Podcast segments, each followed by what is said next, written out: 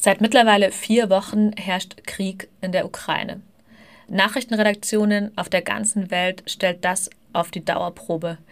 Kernproblem von vielen Journalisten und Journalistinnen ist es im Moment, die Informations- und Bilderflut trotz aller Anspannung, Belastung und eigenen Sorgen so gut es geht mit kühlem Kopf zu sortieren. Der Ernst der Lage gebietet dabei enorme Sorgfalt und auch ein hohes Maß an Vorsicht bei der Bewertung und Auswahl von Quellen. Wir sprechen heute in dieser Folge vom Medientage München Podcast über die Aspekte, die aktuell zentral sind bei der Berichterstattung, welche Mechanismen in diesem oft sogenannten Medienkrieg wirken und auch die Rolle von Social Media. Und jetzt geht's los. This is Media Now, der Podcast der Medientage München.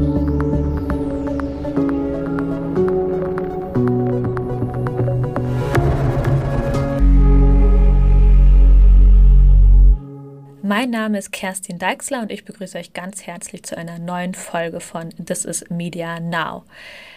Eine wichtige Information vorab. Wir nehmen diese Folge am Mittwochnachmittag, den 23. März auf.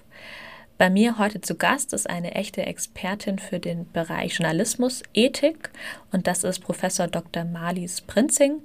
Sie ist Studiendekanin am Campus Köln der Hochschule Makromedia, Local Head der Kölner Wirtschaftsfakultät sowie Professorin für Journalistik und ist selber auch Journalistin. Ihre journalistische Laufbahn hat sie selbst bei einer Regionalzeitung begonnen und schreibt auch heute immer noch als freie Journalistin für die Zeit, die Financial Times oder auch die FAZ. Hallo Frau Prinzing, schön, dass Sie da sind. Guten Tag, Frau Deixler. Wir sprechen heute ja über ein sehr ernstes Thema, ein bisschen als Ausblick schon mal auch auf nächste Woche, auf unseren Digitalk. Seit eigentlich auf den Tag fast genau vier Wochen herrscht in der Ukraine Krieg. Und dieser Krieg stellt auch die Nachrichtenredaktionen auf der ganzen Welt eigentlich auf die Dauerprobe. Es geht meistens ja nicht nur darum, dass natürlich berichtet werden muss, das ist irgendwie logisch, sondern auch wie berichtet werden muss. Während ich mich jetzt vorbereitet habe auf diesen Podcast, habe ich gelesen, dass Sie empfehlen, dass man einen ethischen Kompass haben sollte, der vor allem beim Kernhandwerk von Journalisten und Journalistinnen helfen soll, und zwar einzuordnen. Was bedeutet das? Was ist ein ethischer Kompass und warum braucht es den und wie sieht es eigentlich aus? Ja, ein ethischer Kompass ist für Journalismus äh, extrem bedeutsam, weil er mir im Grunde genommen äh, den Kurs zeigt äh, zwischen dem, äh, was ich unterlassen soll und dem, was ich zumuten muss. Und das ist in der Kriegsberichterstattung, im Kriegsjournalismus sehr, sehr bedeutsam, aber natürlich nicht nur dort, sondern das ist etwas, was äh, wirklich bedeutsam ist, generell im Journalismus, weil Journalismus ja ein Beruf ist, äh, der mit sehr, sehr viel äh, Verantwortung zu tun hat äh, gegenüber anderen Menschen, gegenüber Sachverhalten und so weiter. Und äh, die Kriegsberichterstattung, die äh, ist im Grunde genommen auch ein Stück weit eine Selbstvergewisserung äh, darüber, dass man so einen ethischen Kompass in sich trägt. Äh, was diese auch äh, mir äh, nützt, ist, dass ich aufgrund eines solchen Kompasses äh, in der Lage bin, vorher zu überlegen, was ich denn aus welchen Gründen und auf welcher Grundlage zumuten möchte und mhm. damit dann auch, wenn dann äh, als Folge meiner Berichterstattung es dann zu bestimmten Diskussionen kommt, äh, auch äh, wirklich sicher argumentieren kann. Und man kann es also relativ einfach äh, oder vergleichsweise einfach äh, erläutern, wenn man sich äh, überlegt, welche Bildauswahl ich äh, zu treffen habe in der Kriegsberichterstattung. Das ist ja da etwas, was einen da besonders äh, herausfordert. Und äh, da stellt sich eben dann immer die Frage, an welchem Kompass sich die Entscheidung Mut ich jetzt dieses Bild zu? Mut ich jenes Motiv zu? An welchem Kompass sich so etwas orientieren lässt? Mhm. Aber ist das dann was Individuelles, was jeder für sich festlegen sollte, oder ist es was Übergreifendes, was auch eine Redaktion für sich festlegt? Das ist sowohl als auch. Äh, also es gibt äh, Redaktionen, die sozusagen als äh, Organisationen bestimmte Richtlinien, bestimmte Statuten für sich festgelegt haben, an denen sie sich orientieren. Dann habe ich die individualethische Ebene, also was für mich selber noch verantwortbar ist und was für mich selber mhm. schon nicht mehr verantwortbar ist. Und beides ist aber letzten Endes nur eine weitere Differenzierung von einem Grundfundament, das ich praktisch aus der Philosophie habe, denn Ethik ist ja nichts anderes als praktisch äh, die äh, praxisbezogene Anwendung von Philosophie. Und sie hat eine spezielle ähm, ja, äh, Ausrichtung, eine spezielle äh, Form dann bezogen auf äh, beispielsweise Journalismus, aber nicht nur bezogen auf Journalismus, sondern diese äh, grundphilosophische Anwendung, die habe ich ja in allen möglichen anderen Bereichen auch, ja. Bereich der Wirtschaftsethik, im Bereich der Umweltethik und eben auch im Bereich der Medienethik und da als Teilbereich im Bereich äh, der Journalismus, also der journalistischen Beruf Berufsethik. Und da gibt's ja beispielsweise auch äh, in Form des Pressekodexes auch so einen Richtlinienkatalog, der äh, diese ganzen Empfehlungen dann bereithält, an denen ich mich orientieren kann. Ja, ein weiteres wichtiges Thema oder beziehungsweise wichtige journalistische Standards sind ja auch ausgewogen zu berichten, neutral zu berichten, fair zu sein, auch Gegenmeinungen zu Wort kommen zu lassen da sieht man ja häufig in so Krisensituationen oder auch bei hochpolitischen Themen, dass das öfter mal so ein bisschen in Schieflage auch gerät. Benötigen wir ein Konzept für eine sachgerechte Ausgewogenheit in der Berichterstattung? Das ist ein Thema, das uns sehr stark herausfordert, nicht äh, jetzt ausschließlich bei der Kriegsberichterstattung, sondern wir haben das ja auch beispielsweise in Verbindung mit der Pandemieberichterstattung äh, Richtig, erlebt, ja. aber auch in Verbindung mit der Klimaberichterstattung, dass offenbar ein bisschen Unklarheit darüber besteht, was eigentlich äh, mit Ausgewogenheit wirklich gemeint ist. Und ich würde es für sehr, sehr sinnvoll finden, wenn da gerade im Pressekodex eine Präzisierung vorgenommen würde, in die Richtung, dass es hier um eine sachgerechte Ausgewogenheit geht, und zwar um eine sachgerechte Ausgewogenheit verstanden aus eine, die sich am qualitativen orientiert und nicht rein am quantitativen, die sich also am qualitativen und damit an der Relevanz orientiert.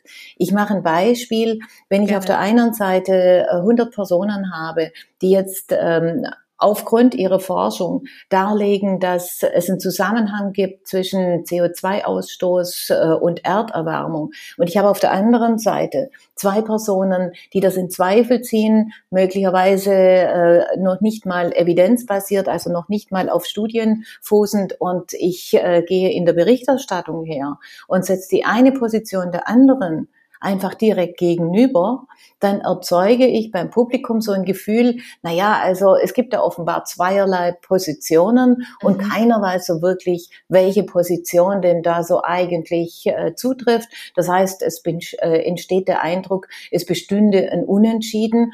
Aber faktisch ist es so, dass 100 Positionen gegen zwei stehen. Und sowas nennt man dann praktisch eine False Balance, also, also eine eigentlich falsche Ausgewogenheit. Es sieht ausgewogen aus, ist aber im Grunde genommen nicht das, was der Wirklichkeit entspricht, nämlich dass es 100 Positionen gegen zwei gibt und dass die zwei Positionen dann wirklich Außenseiterpositionen äh, sind. Und was Ähnliches äh, kann ich auch in der Kriegsberichterstattung äh, natürlich finden, wenn ich beispielsweise äh, vor allen Dingen die eine Position in den Vordergrund stelle und die andere kaum zur Geltung äh, kommen lasse und es gibt dann noch ein weiteres Momentum dann dazu, dass ich ein bestimmtes gesichertes Wissen einfach voraussetzen kann. Ich bleibe bei dem Beispiel CO2-Ausstoß. Wenn das äh, wirklich eine Standardposition ist, die mehrfach überprüft ist, dann muss ich da nicht jedes Mal irgendwo eine Gegenposition äh, noch äh, herbeiholen zu dieser wirklich äh, sehr gesicherten Position. Mhm. Genauso ist es auch in der Kriegsberichterstattung, jetzt im konkreten Fall Ukraine. Es ist eine äh, wirklich äh, gesicherte äh, Position, ein gesichertes Wissen, dass hier ein Angriffskrieg äh, stattfindet auf ein souveränes Land. Da muss ich nicht mit irgendeiner Propagandaposition dagegenhalten. Aber das zieht sich natürlich nicht durch. Das heißt nicht, dass es nur nirgendwo unterschiedliche Sichtweisen gibt. Aber es gibt eben auch diese Grundbasis, dieses grundsätzlich gesicherte Wissen. Jetzt haben Sie gerade schon das Thema Propaganda angesprochen. Gerade bei Kriegsberichterstattung ist ja Propaganda, Desinformation eigentlich so alt, wie man wahrscheinlich sagen kann, wie es Kriege sind. Oftmals wird heute ja jetzt bei dem Ukraine-Krieg auch von Medienkrieg gesprochen. Welche Mechanismen wirken denn in der aktuellen Kriegsberichterstattung?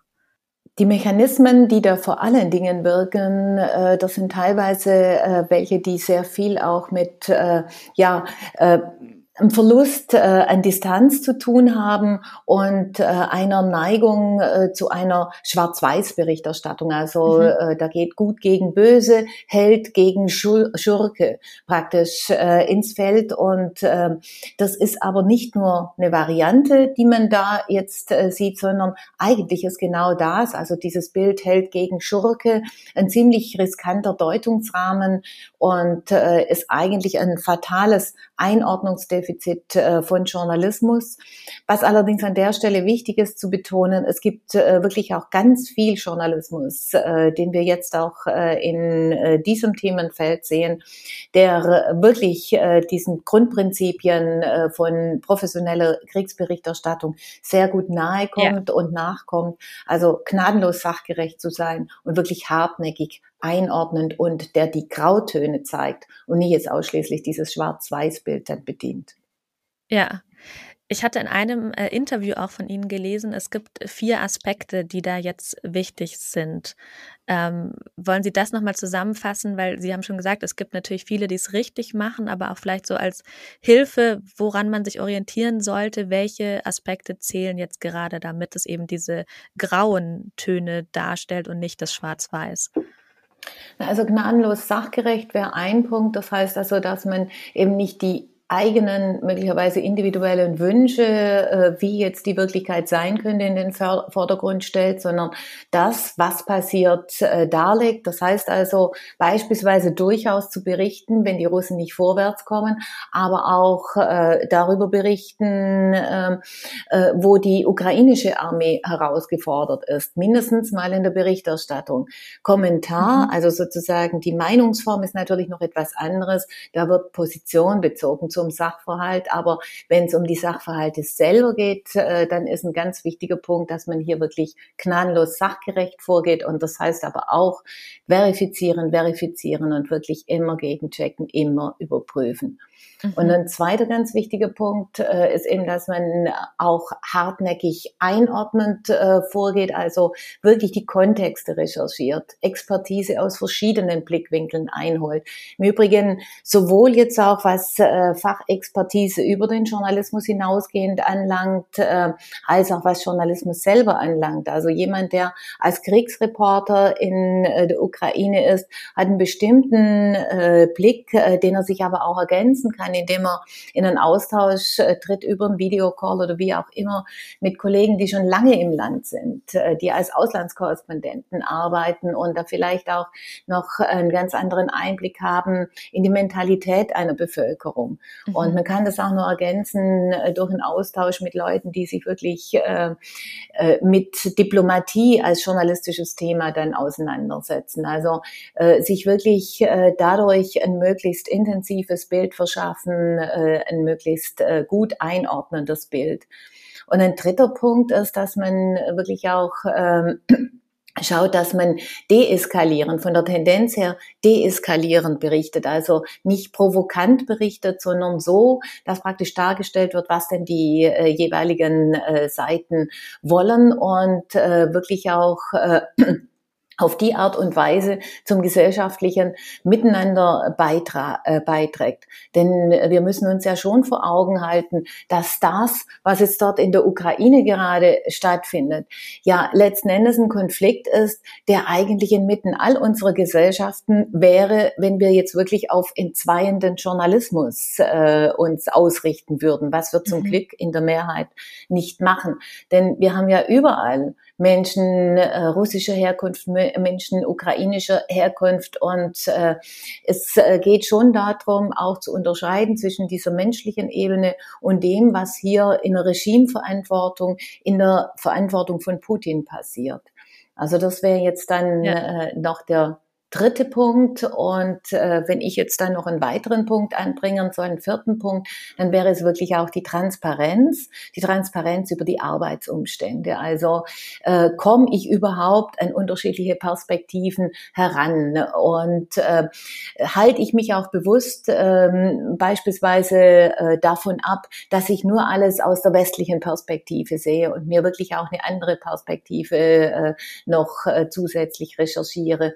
Also diese Art äh, der Transparenz, auch mhm. als Referenz ans Publikum, die ist sicher auch noch sehr bedeutsam.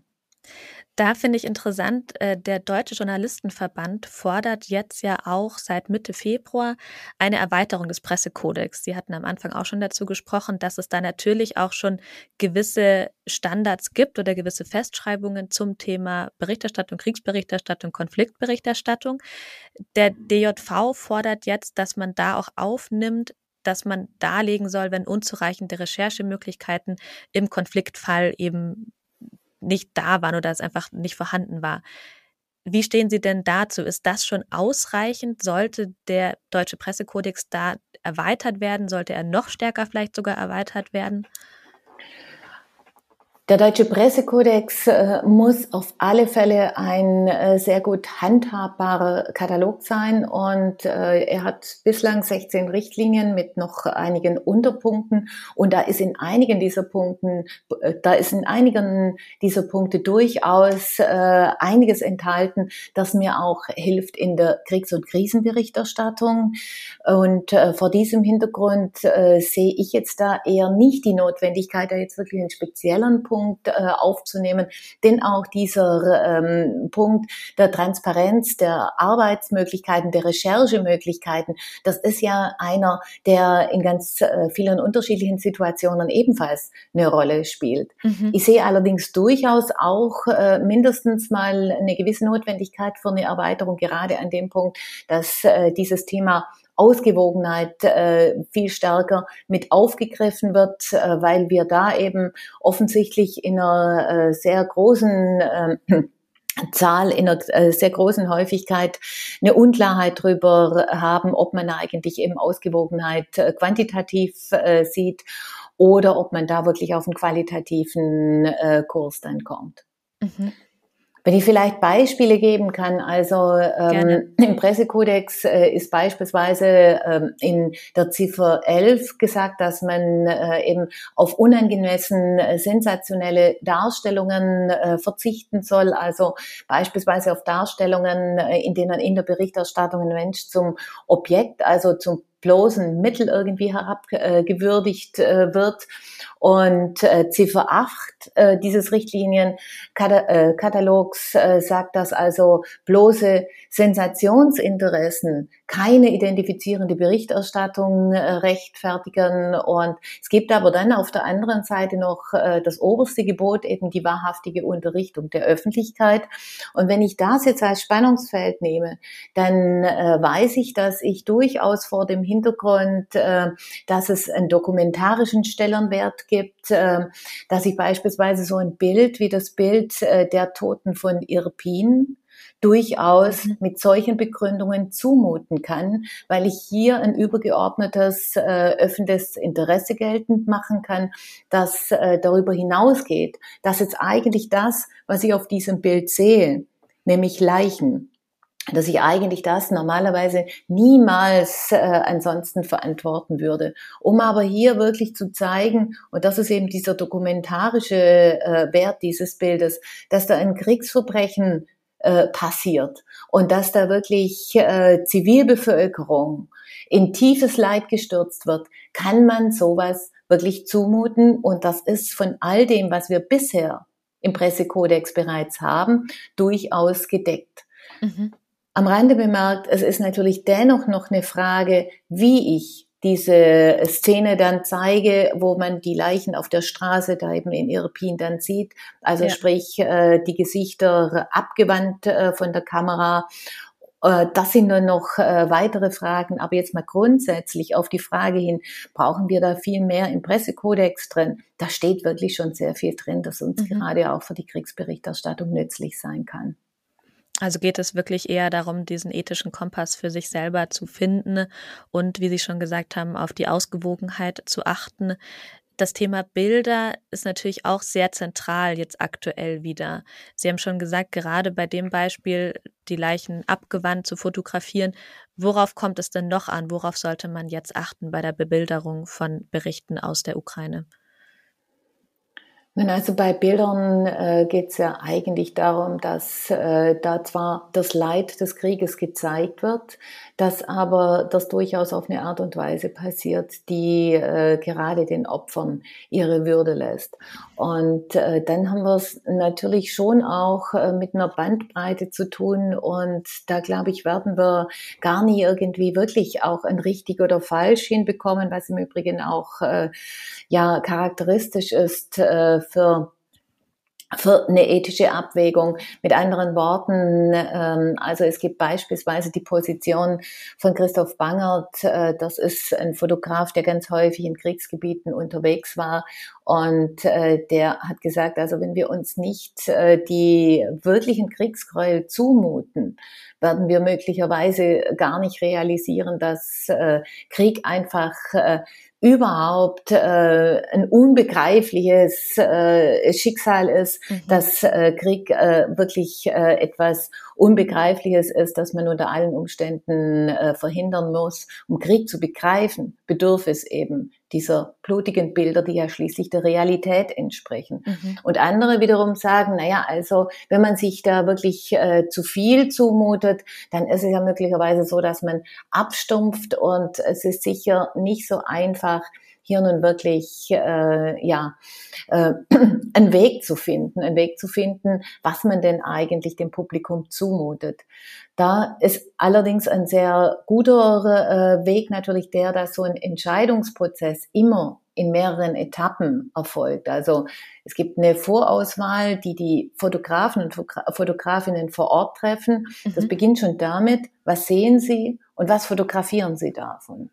Und nächste Stufe, was reichen Sie denn eigentlich dann an die Redaktionen weiter? Und in den Redaktionen wird dann wiederum überlegt, was und aus welchen Gründen kann ich zeigen und wo müssen gegebenenfalls wirklich Wörter reichen. Also ein vielleicht krasses Beispiel, enthauptete Soldaten muss man nicht abbilden, um wirklich äh, nachvollziehen zu können, dass bei ihnen der Kopf weg ist. Mhm. Also es gibt bestimmte Dinge, die muss ich zeigen, um eine Situation zu illustrieren. Das ist eben das Bild äh, dieser äh, Leichen in Irpin. Das sind auch Bilder wie äh, das Napalm Girl, ähm, das da schmerzverzerrt über die Straße springt mhm. ähm, mhm. und äh, ja, äh, das ist äh, auch das Bild über äh, das Kriegsverbrechen äh, in Milai. Da gibt's ja mehrere dieser Bilder, die dann auch einen ikonischen äh, Wert erhalten ja. haben. Ja. Bilder spielen ja auch gerade in den sozialen Netzwerken eine sehr große Rolle und Viele sprechen jetzt aktuell auch davon, dass es der erste TikTok-Krieg sei, weil auch so viel über TikTok verbreitet wird, auch direkt von Zivilisten aus der Ukraine. Ich habe heute was gelesen, ähm, eine Recherche von NewsGuard, dass man nach nicht mal 40 Minuten, nachdem man die App TikTok aktiviert hat, bereits Fake News erhält über den Krieg in der Ukraine. Welche Rolle spielen denn Ihrer Meinung nach die sozialen Medien jetzt gerade aktuell? Also TikTok ist da sicher ein sehr spezielles äh, Beispiel, weil ähm, TikTok eigentlich äh, jetzt gerade in äh, diesem Krieg äh, jetzt nochmals eine neue Dimension eröffnet. Äh, die äh, Plattform, äh, nein, die App, die hat sich äh, zu einer Plattform entwickelt, auf der im Grunde genommen äh, Wahrnehmung und Wahrheit äh, regelrecht in Bilderfluten ertränkt werden. Ja. Und wir erinnern uns vielleicht teilweise noch an diese Fernsehbilder da von diesen Raketeneinschlägen im Golfkrieg äh, 1991. Das waren irgendwie so Lichtblitze und so weiter. Und äh, das machte diesen Krieg eigentlich irgendwie äh, so, so etwas auch äh, irreal äh, und erzeugten so eine Illusion, dieser Krieg, der sei vielleicht doch Luftblossenspiel. Und äh, TikTok setzt das also praktisch in äh, Hochpotenz fort. Und man mhm. ist da so in so einem, so einem äh, dauernden Strom irgendwelcher poppiger Inhalte und äh, man äh, wischt eigentlich letzten Endes von einer Eskalation zur nächsten. Also das ist etwas, äh, was dieser Algorithmus da ganz bewusst äh, steuert. Und diese Eskalationslogik führt dazu, dass ich eine Mischung aus äh, Sachen, die stimmen, die nicht stimmen und so weiter in einem Dauergewitter äh, dann bekomme. Also äh, ich halte das für sehr, äh, ja, speziell, was da mhm. an der Stelle äh, passiert und äh, auch für durchaus äh, schwierig, auch was Medienkompetenz anlangt, weil ich glaube, dass das doch einige Nutzer relativ stark überfordert. Ja. Und das macht letzten Endes ein Stück weit auch diesen Krieg zu einer Quasi-Simulation, äh, bei der die Grenzen zwischen Fiction und Non-Fiction wirklich äh, verwischen und es kommen irgendwie die Bilder, es gehen die Bilder und äh, das äh, dann teilweise, wenn man nicht gerade den Hashtag dazu eingibt, dann zwischen irgendwelchen harmlosen Beauty-Tipps. Also ja. das ist schon eine äh, ganz neue äh, ja, Wahrnehmungsumgebung für eine Kriegsrealität. Wie kann man denn selber erkennen, wenn es sich dabei dann auch um Manipulation oder Täuschung oder Fake News handelt? Weil, wie Sie sagen, viele scrollen da durch und dann wechselt sich das ab zwischen Kriegsberichterstattung und einem Beauty-Video. Woher weiß ich denn dann, dass es beispielsweise Fake News sind? Indem ich innehalte und indem ich einfach grundskeptisch bleibe, äh, wenn ich eine Quelle nicht kenne und überhaupt auch mal gucke, aus welcher Quelle kommt denn sowas. Also äh, die äh, russische Armee greift Ziele in der ganzen Ukraine an und ich krieg da aber via soziale Netzwerke dann alle möglichen Bilder von Video äh, und Videos von Panzern, von allem möglichen und vielem davon kann man einfach überhaupt nicht trauen und da ist es schon sehr nützlich, wenn man einfach äh, da mal guckt, woher kommt das denn eigentlich und es ist schon sehr verdächtig, wenn ich gar keine Quelle finde.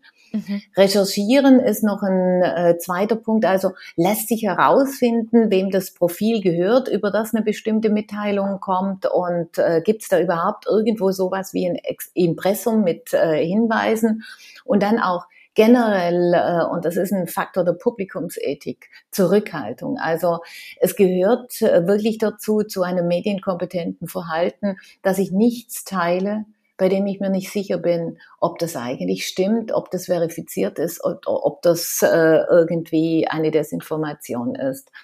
Und was als vierter Punkt vielleicht dann noch nützlich ist oder sicher noch nützlich ist, ist äh, schauen, ob denn ähm, diese Faktenchecker-Teams, ähm, die es ja äh, angedockt an diverse Medienhäuser gibt, ja. aber auch als äh, bürgerschaftliche Initiativen oder als Recherchekollektiv wie Bellingcat, ob diese Faktenchecker-Teams sich denn mit dem Thema bereits auseinandergesetzt haben, also mit dem konkreten Fallbeispiel und ob die da äh, zu einem bestimmten Ergebnis gekommen sind, ist Fake oder ist kein Fake. Mhm.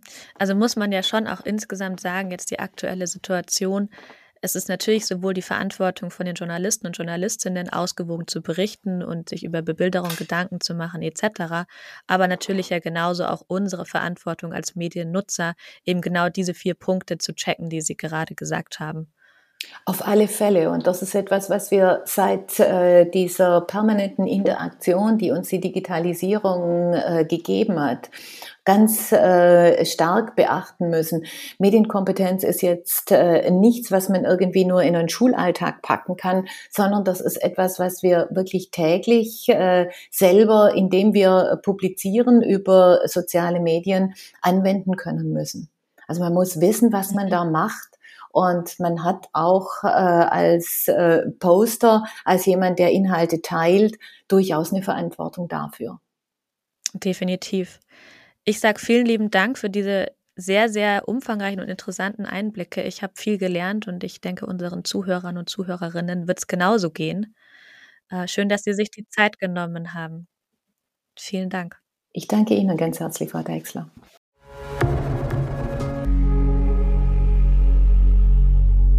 Wenn ihr noch stärker in dieses Thema einsteigen möchtet, da kann ich euch wärmstens unseren Digitalk empfehlen. Nächste Woche, 31. März ist der. Das ist ja unsere Online-Event-Reihe, die MTM Digitalks. Und nächstes Mal steht im Fokus, wie Medien mit dem Krieg in der Ukraine umgehen und was dieser Konflikt langfristig für die Medienwelt bedeuten könnte.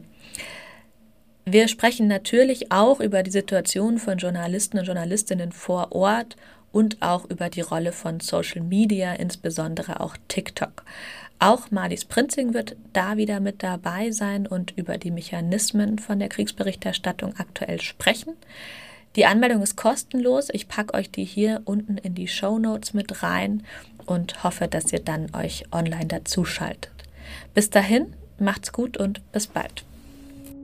This is Media Now, der Podcast der Medientage München.